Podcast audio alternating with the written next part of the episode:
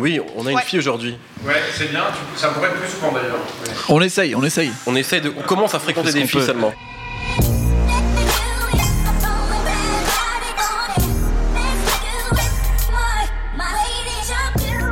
Bonjour, bonsoir à tous, bienvenue dans l'épisode 20 de No Fun, votre podcast musical hebdomadaire toujours enregistré au tank.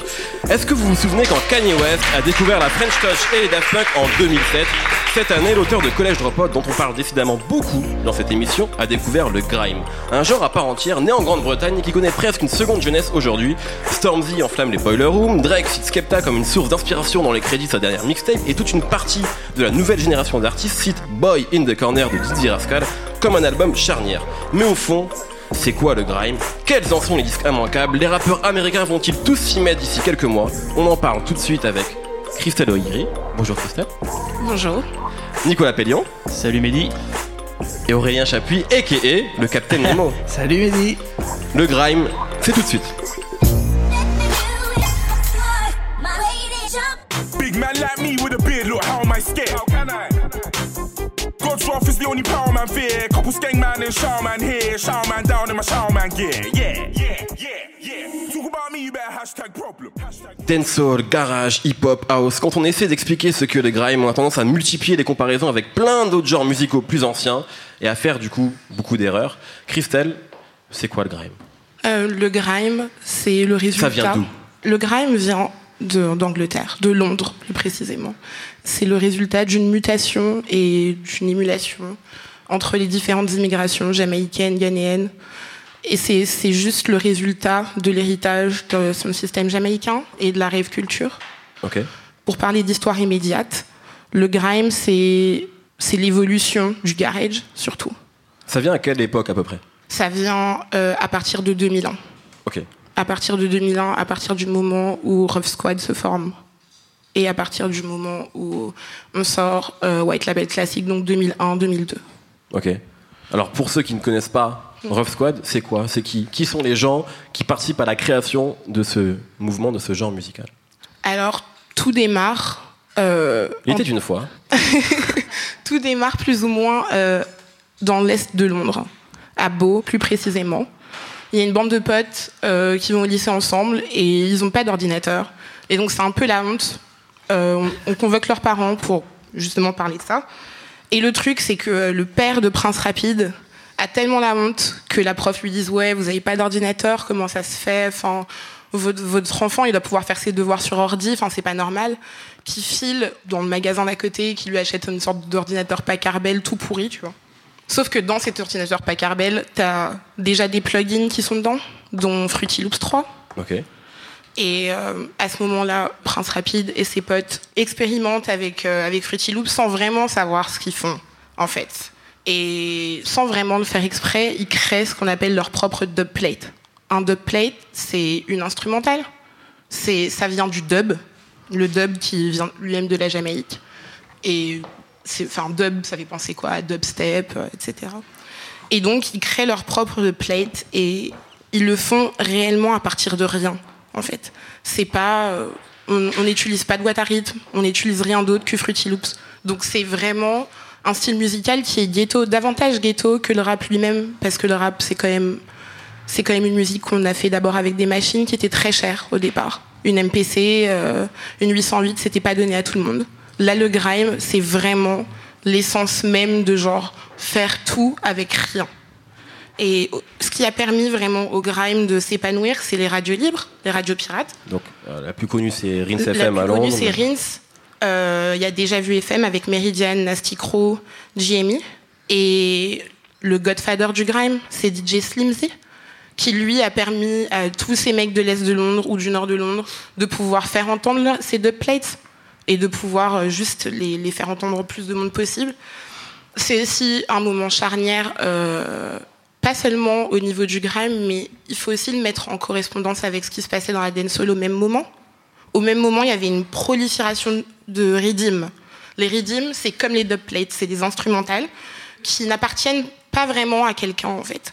C'est-à-dire qu'un producteur les produit, mais euh, il n'y a pas de il n'y a pas de droit de propriété sur ce rythme, c'est-à-dire que n'importe qui peut poser dessus, exactement comme la dancehall. Et le but, c'est de faire sa meilleure version. Et le but, c'est de faire la meilleure version parce que le grime, c'est aussi la compétitivité. C'est ce qui, c'est ce qui a vraiment permis au grime de survivre, c'est genre faire des dubplates qui appartiennent à personne. La troisième composante, c'est le freestyle. Et les freestyles, ce qui est important parce que je reparle du rap, même si effectivement, ce qu'il Mm. faut dire, c'est que le grime, c'est un genre indépendant du rap, parce que maintenant que des gens découvrent ça, et c'est légitime, Mhm. hein, avec via le biais de Kanye ou de Drake, on a tendance à croire que le grime, ça va être un sous-genre du rap, comme euh, Bah je sais pas, le. G-Funk ou, ou- ou la trap ou peu importe, alors que pas du tout. Et les freestyles de grime n'ont rien à voir avec les freestyles euh, de rap, en fait. Les- Non. les- ça n'a rien à voir, et c'est important de le dire aussi. Ils ont leur propre slang déjà. Ils ont leur propre façon de, leur propre façon de parler, qui est vachement inspirée de la culture jamaïcaine déjà de- d'une. Bien sûr que euh, on prête aussi au rap euh, ces mêmes racines avec les Scratch Perry et compagnie, Ouais. mais le le lien indéfectible entre l'Angleterre et la Jamaïque est beaucoup plus fort en fait que le lien entre la Jamaïque et, et les États-Unis, même si c'est plus près. Hmm. Donc déjà, cette manière de rapper, elle est agressive, elle est volontairement. Euh, c'est, t'as deux types de freestylers. T'as les freestylers genre comme Wiley ou D.W. qui eux vont être vraiment beaucoup plus lyricistes, vraiment beaucoup plus techniques lyricistes. T'en as d'autres comme les Getz et compagnie qui sont beaucoup plus, ou comme les les Bashi qui sont beaucoup plus dans une sorte de compétitivité en mode euh, en mode ta mère. Oui, c'est plus ouais. en mode les, les Yo Mama is et genre plus dans l'énergie pure. Mhm. Et euh, C'est là que pour coup que c'est intéressant, c'est que euh, ça, en fait, ça a le même développement que le rap dans ses débuts.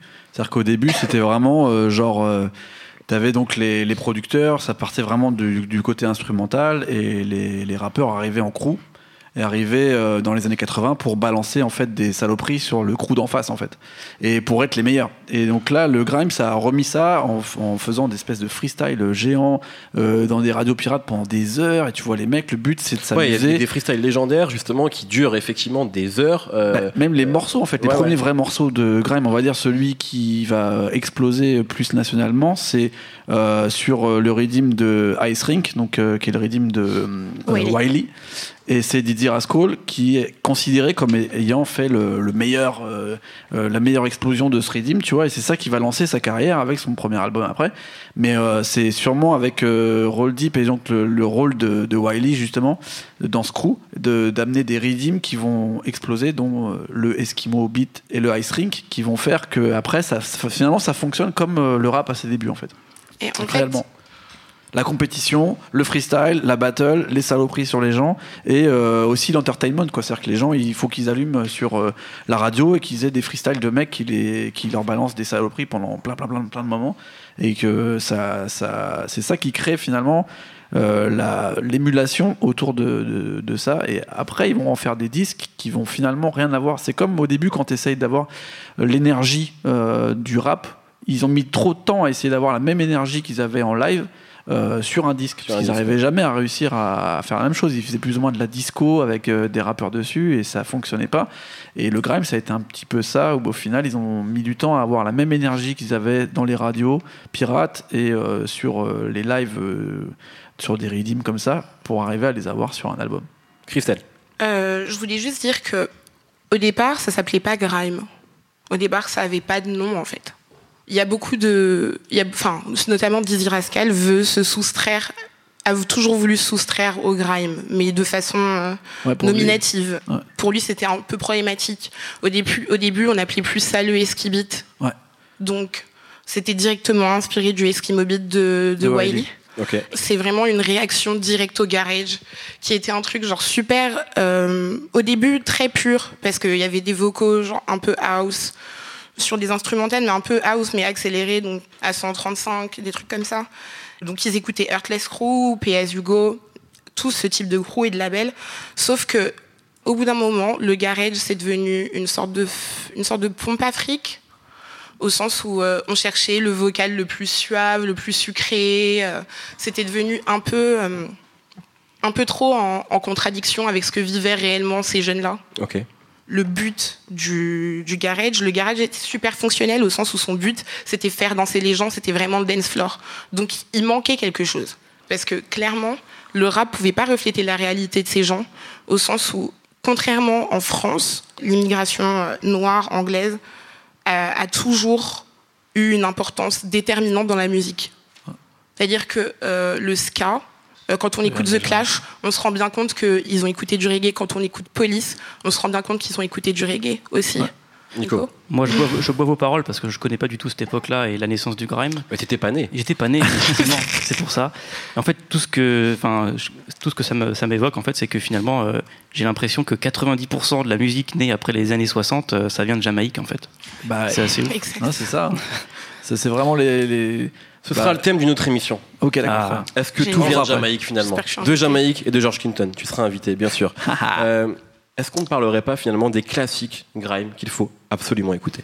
If a girl know where you say that's for, some banging at your door, what for? Pregnant, what you talking about before? 15, she's underage, that's raw. And against law, five years or more. Now she wants a score and a half a draw. That's the kind of threat that you can't ignore. That got you pinned down to the floor, but shut you. Christelle, je t'ai coupé alors que tu avais quelque chose d'extrêmement important à dire. La parole est à toi avant que nous parlions des, avant que nous Ouais, parlions des désolée, disques. j'ai fuck up la rotation. C'est pas grave. Je Pour une fois qu'on a une fille, on te pardonne tout. Je voulais juste dire que euh, c'est important de souligner la composante afrofuturiste du grime en fait. C'est ton truc, ça. hein Ouais, c'est mon truc, ouais. On, on a déjà parlé d'afrofuturisme la semaine dernière avec Outcast, mais allons-y. Ben, c'est c'est hyper important parce que euh, je lisais une interview de Dizzy Rascal qui est sortie en 2010, je pense, sur la BBC, un truc comme ça. Et il parlait de, de cet immense gratte-ciel qui s'appelle Canary Wharf, qui est dans l'est de Londres. Et il disait que pendant toute sa formation de, de musicien, entre guillemets, il n'a pas arrêté de regarder cet immeuble-là et de, de fantasmer sur cet immeuble qui représente genre le capitalisme et genre l'argent que lui il rêvait d'avoir en vérité. Et il s'imaginait genre des trucs ouf comme des aliens euh, qui allaient tout à coup genre sortir de sortir de Canary Wharf et genre les embarquer tous et genre ce genre de truc. Il y a plein de mythes euh, au sujet de, ce- de cet immeuble. Il y a DJ Target de Roll Deep aussi qui, qui disait la même chose, qui, qui en parle presque dans, comme dans Vaisseau Spatial ou comme le Green Light de The Great Gatsby, vous savez. Et euh, juste pour dire qu'en fait, genre dans le grime, contrairement à genre euh, au rap, c'est très important d'être next level. C'est très important de toujours aller plus loin dans, le- dans le futur. C'est le, le présent, le grime, c'est ce qui se passe en ce moment. Mais c'est hyper important d'avoir toujours une composante genre futuriste dedans en fait. Même si les kicks sont pas travaillés, même si les kicks sont pas filtrés et même si la baseline est genre un peu euh, enfin Fausse. enfin Pas toujours très propre. pas toujours, c'est pas toujours très propre, mais le, euh, mais le, c'est le, le propos du grime, c'est de s'élever et de se surpasser. Ok. Nico, on t'a pas beaucoup écouté, Mais je suis là. mais tu es là. et bien là, je te vois, je te sens, tu es parmi nous. Indice de grime. Bah, si on m'a pas beaucoup écoute, entendu, pardon, c'est parce que moi, ma culture grime, elle se résume à un seul album. Mais, euh, Mais quel album mais quel Un lourd. album Quel album quel. C'est pour ça que tu es là. En fait, euh, pour euh, faire un peu de storytelling autour de ma présentation, quand j'étais à la fac, il y avait beaucoup d'étudiants étrangers et euh, systématiquement, quand je leur disais d'où je venais, leur réaction c'était ah ouais, c'est à côté de là où on a tourné la haine, tu vois. Et genre vraiment, il y avait, il y avait cette, impression que ce film avait ouvert chez eux, en fait, une vision de la France qu'ils n'avaient pas. Ils disaient aussi la, la France c'est aussi ça. Et euh, le disque dont je vais parler, donc c'est Boys in the Corner C'est ça, c'est ça. de Dizzy Rascal Sorti en 2003. sorti en 2003 chez XL. Ça a un peu eu euh, cet effet sur moi, c'est-à-dire de me dire, ok, l'Angleterre, c'est aussi ça, en fait. C'est aussi euh, des gamins euh, per- perdus, euh, des enfants qui font des enfants. c'est des gens qui ont cet accent-là, qui ont ce, ce- Ouais, l'ouverture sur cet une- argot-là. Et ça, vraiment, une ouverture sur un monde que je- qui, que- qui m'était complètement inconnu avant, en fait. Alors que on pourrait croire que euh, d'une banlieue à une autre, euh, d'un- milieu périurbain à un autre, tout le monde se ressemble. C'est vrai que je me suis rendu compte qu'il y avait des cultures qui étaient spécifiques à chaque endroit du monde et que c'est pas pareil de vivre donc euh, à East London, à Beau, le quartier où, euh, où est né le grime, que- ou à Harlem et euh, dans la banlieue parisienne. C'est vraiment sûr. très différent.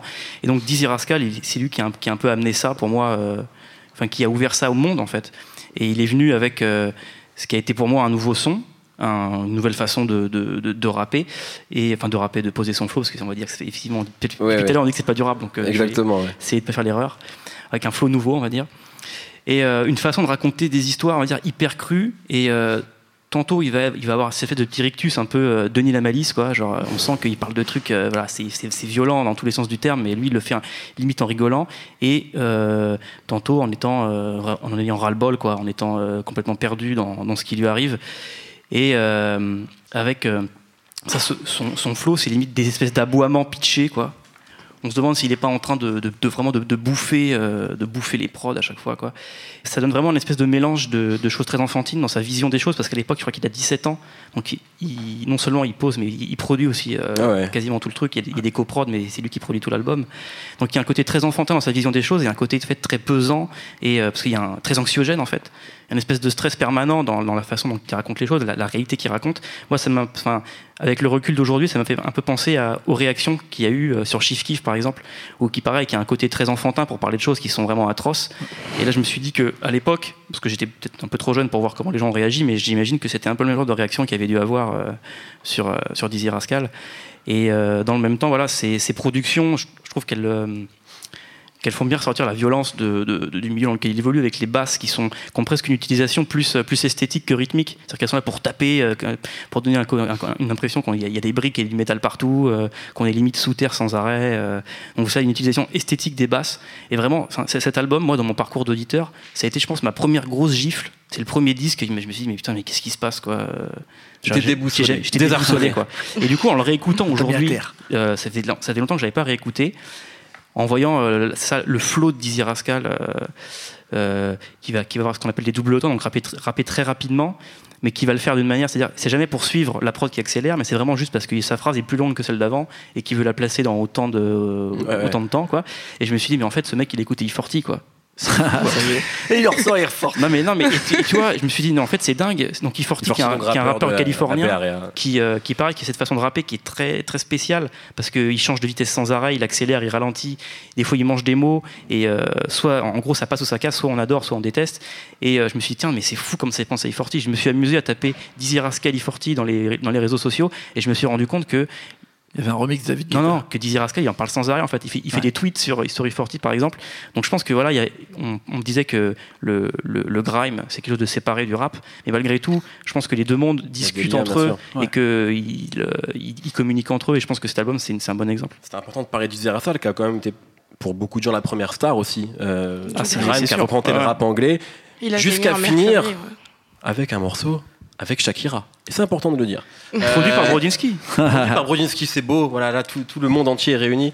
Nemo, un disque. Euh, et ben justement aussi euh, les mecs qui à mon avis ont permis au grime de sortir des radios pirates et d'aller vers autre chose finalement c'est un mec qui s'appelle Keno euh, Ouais, qui est aussi une personnalité super importante qui fait partie du Nasty Crew que, que Christelle a cité. À mon avis parmi les trois grosses personnalités de- du début du grime un peu euh, mainstream on va dire il y avait euh, Dizzy Rascal, Wiley et Keno. Et euh, Keno a sorti un album qui s'appelle Home Sweet Home en 2005 sur lequel il y avait des tubes incroyables comme Peace and Cues comme Typical Me euh, qui sortait complètement de l'univers grime, mais tout le monde savait que le gars il pouvait cramer un redeem sans problème, donc c'était pas un souci. On voyait qu'il voulait aller vers autre chose et que lui aussi, il avait, à mon avis, comme dit Rasco, il écoutait beaucoup de rap. Et, euh, et aussi euh, qu'il il tentait d'aller vers quelque chose euh, qui a bien fonctionné, qui est vraiment un truc typique d'Angleterre, c'est le mec de The Streets. Il y avait une partie un peu comme The Streets dans Keno, finalement, de s'affranchir de plein de, de, on va dire, de règles, de, règles hip-hop ou de règles d'un style musical ou d'un autre. Tu sens que les mecs, en fait, leur but, c'est de. Il n'y a pas de barrière, il n'y a pas de style musical, on s'en fout, on va faire ce qu'on a envie de faire et essayez pas de nous, nous bloquer sur quelque chose, en fait. On, est, on fait notre truc. Euh, le grime, ça n'existe pas, c'est vous qui l'avez inventé, tu vois. Wiley disait dans un Mmh. morceau, genre, euh, qui dit qu'on est urban, qui dit qu'on est garage, on n'a rien à foutre, on n'est pas tout step, on n'est pas grime, on, est, on fait notre musique et nous emmerdez pas, quoi. Et Keno, je trouve qu'avec Home Sweet Home, il a euh, amené euh, ces artistes-là aussi à encore un nouveau level de, de ça.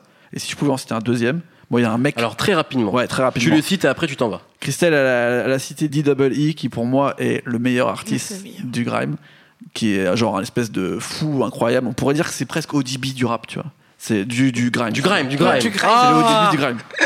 C'est- il arrive, t'as l'impression qu'il se passe un truc. Dizzy Rascal l'a souvent euh, cité comme son rappeur préféré. Et il a un groupe qui s'appelle euh, New Am Generals. Euh, ils ont sorti un best-of en 2006. Et c'est vraiment, vraiment la- l'énergie du grime qui reste du début à la fin euh, dans sa, dans sa quintessence, on va dire. Christelle, un disque rapidement toi aussi que tu aurais à conseiller pour débuter ou pas d'ailleurs dans le grime Moi, pour moi, c'est White Label Classics, vraiment. que tu as cité en début d'émission. Que j'ai cité en début d'é- d'émission, mais qui. Et le, le produit fini ultime du grime, même si c'est le début du grime, c'est pour moi c'est la quintessence au sens où c'est accidentel complètement. Euh, Pete Peer, en fait, je vous explique rapidement. À cette époque-là, euh, les mecs de Rough Squad avaient genre 17 ans, donc ils n'avaient pas mué. Donc sur Pete Peer, c'est trop drôle parce qu'ils ont À des 17 voix. ans, on a mué généralement. Ouais, mais ils ont des voix Pas de chipmunk. C'est tardif, Ça dépend, hein. ça dépend. Ils ont des, ils ont des voix de chipmunk un peu. Et c'est ce qui, c'est ce qui faisait aussi la légèreté euh, de, de Rough Squad, c'est qu'ils savaient pas tellement ce qu'ils étaient en train de faire en fait. Quasiment tous leurs redeems sont devenus, euh, enfin tous leurs dubplates sont devenus légendaires. On a Function of the Law d'un mec de Rough Squad, mais qui, qui faisait pas vraiment partie de Rough Squad en vrai, qui s'appelle Ecstasy, qui a fait un seul titre qui s'appelle Function of the Law et qui est un des plus c'est sans doute le sans doute le dubplate le plus connu du grime que d'ailleurs euh, euh, Stormzy a repris. Et en fait ce mec a fait juste un seul redeem et a disparu. Et on ne sait pas ce qu'il est devenu vraiment. Et il y a des espèces de flûtes enchanteresses euh. en fait j'aime Function of the Law de Rough Squad de Ecstasy parce que euh, contrairement aux autres dubplates de grime qui sont hyper agressifs et qui donnent vraiment envie Enfin, c'est vraiment les sortes de revers du capitalisme et tout. On a envie de tuer tout le monde et tout. Là, c'est vraiment des espèces de flûtes enchanteresses, hyper romantiques. euh, Genre, tu vois. c'est- c'est pas l'image qu'on a du grime généralement. Exactement. Du grime sucré. C'est du grime sucré, mais tout en restant, tout en Du restant grime stylé. bonbon. Exact. Gourmand, du grime gourmand. tout en restant Ça, je pourrais l'écouter. tout en restant tout en restant lui-même et euh, aussi je voulais dire que oui euh, ils sont pas ils sont évidemment qu'ils sont influencés par le rap ça fait aucun doute à cette époque-là, euh, c'était l'apogée de Jazz Blaze, l'apogée de Dipset, et c'était les, premières influences de des spitters de grime, quoi. C'était c'est leurs influences là, et aussi on, pense le grime comme euh, comme une musique sans sample, sauf que c'est pas du tout le cas. Together de Rough Squad, c'est un sample de The Police. C'est pour ça que je dis que c'est la, bou- la boucle qui se boucle, parce que The Police, ils sont hyper inspirés par la Jamaïque. Bien sûr. Et après, Rough Squad les sample pour faire Together. Donc c'est genre une sorte de, une Le sorte de clin d'œil à chaque fois. Exactement.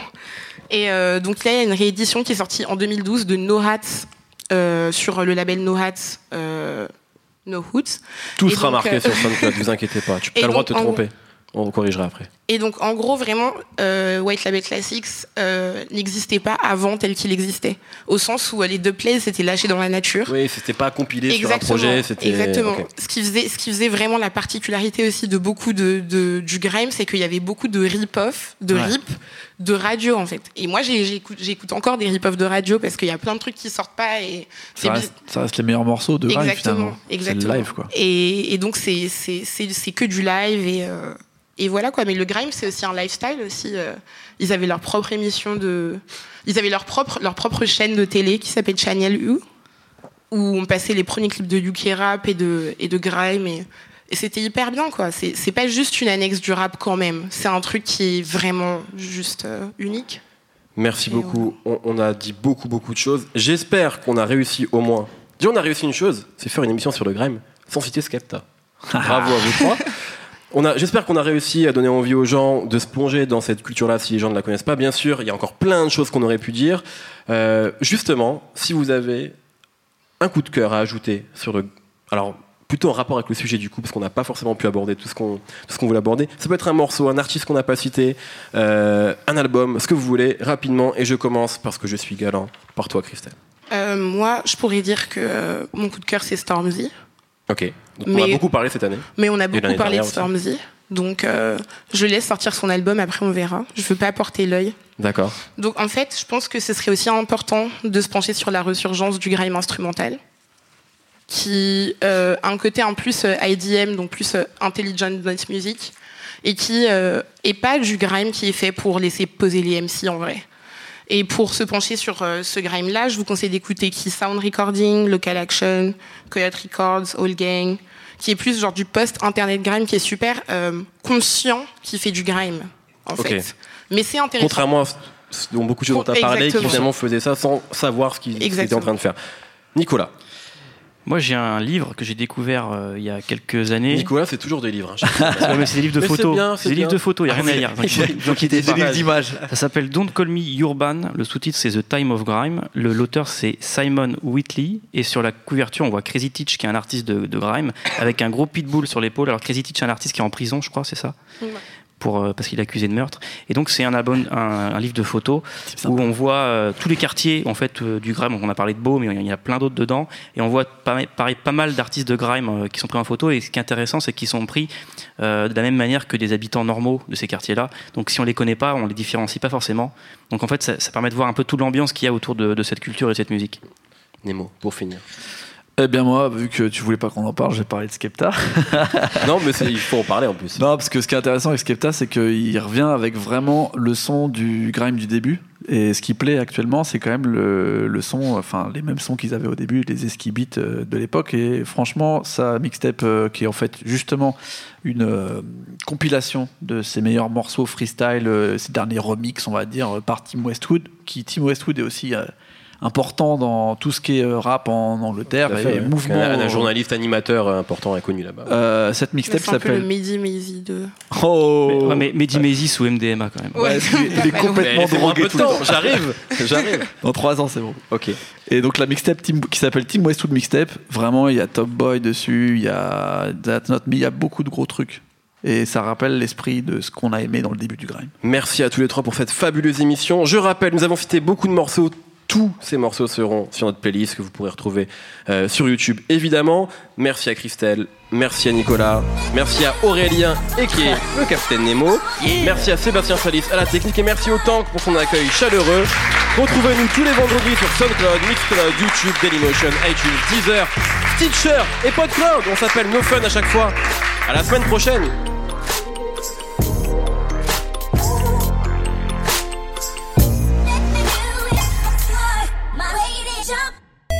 Salut à tous, c'est Jean Z. No Game, le podcast jeux vidéo, c'est tous les mercredis sur iTunes, SoundCloud, Deezer, YouTube, Facebook et Twitter. À la semaine prochaine.